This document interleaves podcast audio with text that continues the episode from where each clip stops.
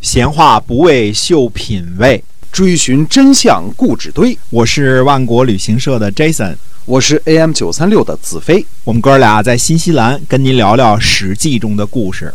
各位亲爱的听友们，大家好，欢迎回到我们的节目中啊！我们节目呢是跟您讲《史记》中的故事，也希望您能把我们的节目分享给身边那些个喜欢历史的朋友。是的，呃，在公元前五百八十二年的时候啊，这个晋景公视察军用仓库，在这个视察军用仓库的时候呢，见到了钟仪，就是我们前面说这个呃被俘的那个楚国人啊。哎，终于，嗯，晋景公就问了，说那个戴着南冠的，也就是南方人帽子的那个囚徒是谁呀、呃，这有司呢就回答说呢，说是郑国献来的楚国的俘虏啊。晋景公呢就让人把俘虏呢，呃，放了出来，并且慰问他一下。哎，钟仪呢行的是再拜起手礼啊，这个连连连下跪带磕头的啊，嗯大这个礼是再拜起手是春秋时期的这个这个大礼啊，嗯拜两次，然后这个磕头啊。那么晋景公问他是哪一族的人呢？他回答说呢，他是伶人，也就是呃演奏音乐的啊，乐师是吧？嗯乐师。哎，那么晋景公就问呢，说还能还能奏乐吗？钟仪就回答说：“这是先父的官职，呃，嗯我哪可能不会呢？”那么晋景公呢就给他琴，钟仪呢演奏的是楚国的音乐，嗯啊，楚乐，楚乐。嗯，那么晋景公就问他说：“你们国君是个什么样的人呢？”嗯，就问问他。嗯，打听钟打仪呢就回答说呢，他说非小人所得知也，嗯，这个不是我这个小人物能听够知道的啊啊这。级别不够嗯啊，级别了解不够哎了解不了啊。那么晋景公呢再三询问，那问了好几回，钟仪就回答说呢，他说楚共王做太子的时候啊，这个师傅啊，这个呃这个师宝侍奉他，那么太子呢，早上向子仲请教，晚上向子反请教，其他的事儿呢，我就不知道了。嗯，就是说这个，那意思呢，就是说这个这个楚共王在做太子的时候呢，反正早上向子晚子反请教，晚上向这个子仲请教，反正这个啊。早上向子仲请教，晚上向子反请教。总之呢，就是他就看到呢，他说这个太子呢，早上也挺勤奋，晚上也挺勤奋，其他的我就不知道了啊嗯其他我没接触。哎我，只能看到这一点是吧哎？嗯，这个晋景公呢，觉得这个乐师呢回答的滴水不漏，也摸不着头脑，后来就把这事儿呢就和士燮说嗯了。士燮回答说呢，说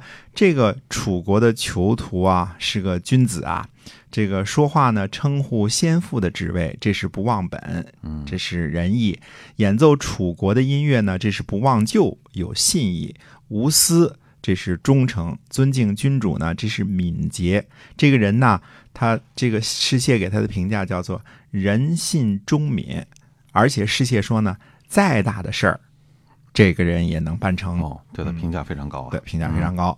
他说：“国君呢，您不如放他回去，让他来说和这个晋楚两国的关系。”啊，给他这么哦一个、这个任务啊，让他当使者去了。那么晋景公呢就答应了，他就送给钟仪呢重礼，让他去和楚国呢去说和两国的关系。那么钟仪呢，虽然只是一个楚国的囚徒，但是言行之中啊，这个敦厚稳重啊，被士燮给发掘出来四大优点，叫做人信忠敏。嗯，而且下段语说呢，说这样的人呢，什么事儿都能办成，事虽大必济。这个济就是能够过河的意思啊，啊，就就能做达到哎，做对成，就是吧是成功的意思。记一点嗯引申，就是什么事儿都能成功、啊。可见就就应了那句话，金子是哪儿在哪儿都发发光光啊嗯对对，是金子在哪儿都发 光，也不是在哪儿也不发光。哎所以这个楚囚和南冠楚囚，嗯就此就成了这个中国语文当中的典故了。这个李商隐呐、苏轼啊，呃，这个很多名家啊，都在诗词当中引用过啊。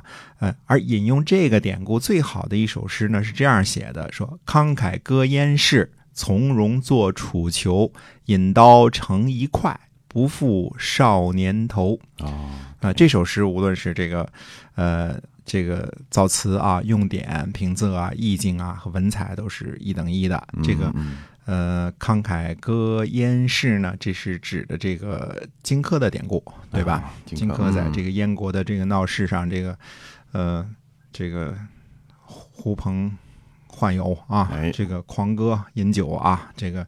那么第二句呢，就是用的楚囚，就是钟仪嗯的典故，就是刚才我们讲的这这一段啊。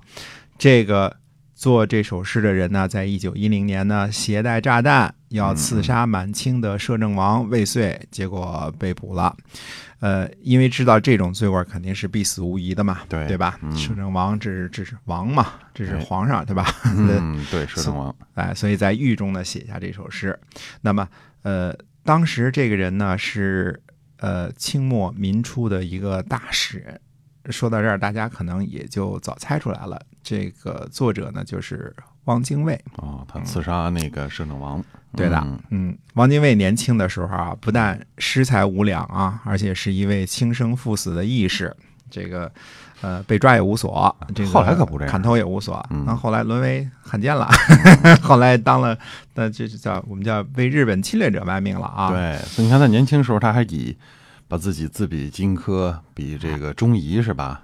哎，有这样的所以志向哈。对嗯，对，这个这不是我不明白，世世界变化太快， 是所以人呢，其实分阶段去看啊， 有的时候哎对可了能年轻好，后来就就就就就坏了，啊，不是没错这个，嗯，所有的流氓都变老啊， 所有的流氓是应该变老啊， 嗯但是但是我估计这个这，虽然他后来也是沦为这个无耻的汉奸了啊，嗯但是一九一零年那个时候，那时候汪精卫呢没有辜负这首诗，这首诗也配得上这个年轻人啊，嗯慷慨歌燕市，从容作楚囚，引刀成一快，不负少年头。嗯，这个现在看来，这也是一等一的好诗、啊，有点这个抛头颅洒热血的这个感觉是吧？哎，当然啊，就是当时的情和景和这个人和这个诗呢，那都是那都是配合的挺好的。如果汪精卫嗯当时这个，比如被清廷处死了，对吧？其实当时正好赶上革命这个哎对谈判，这个这个时候，后来就没发生这个事儿。按按道理来说，这个肯定是这个腰斩，对吧？这对个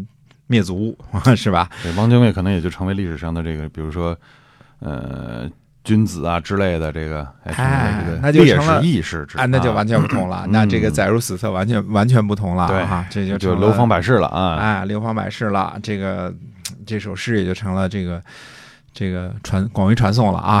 嗯写的又好，确实写的好啊，现在看也写的好。所以你看这个历史是很有意思的啊。哎，嗯没错儿，嗯，那虽然他做了汉奸了，但是想当初的时候，嗯，那是个还行的人，哎也是年个轻时候人家也是热血很好的青诗。哎，对对，嗯分阶段看吧。年，嗯，我们再回到这个公元前五百八十二年啊，这年的冬天十二月呢，楚共王派太太宰叫公子臣前往晋国，回报钟仪的使命，请求缔结友好条约。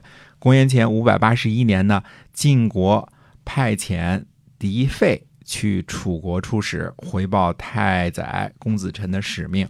这个“费”这个字儿啊，这个草字头底下一个“伐”啊，这个。呃，《康熙字典》《说文解字》有“费”“贝”“佩”“伐”四个音嚯，都是草叶茂盛的意思啊。那那么，呃，这个地方呢，这个呃有专家说呢，应该读“费”，那没关系啊。其实，呃，我估计，呃，敌费也好啊，敌配也好啊，敌贝也好啊，对嗯都是一个译音 的记载，就是对就是不同的地方人说话这个发有音口方音式嘛不一样，哎，对。嗯那么这个晋景公呢，第一次向楚国伸出了橄榄枝，这可能呃怎么说呢？这是当时中国最大的两个诸侯国之间的和平，就跟现在说这个，呃，就是那文革那时候中国跟美国这个对乒乓外交那种感觉似的啊，哎这个这个。本来呃很敌对的两个国家是吧？哎，嗯对的，或者说美国跟苏联，对吧？这个握了一次手啊， 这是哎是这是这个意思啊。嗯，那么，呃，这可是这这个第一次，这两两个大国之间不是打仗，而是采取和平的方式。嗯但是这次和平的始作俑者呢，我们说晋景公呢，却无缘见到这个和平的进展了。哦，嗯，好，所以他已经看不到这个两大最大的两个国家之间的和平了。哎，嗯，那没预知后事如何呢？嗯且听下回分解。是的，我们今天呢就先跟您聊到这儿，然后呢。要知后事如何，您一定要关注我们的节目啊！我们的节目呢，每周一到周五都会更新。感谢您的收听，我们下期再会。再会。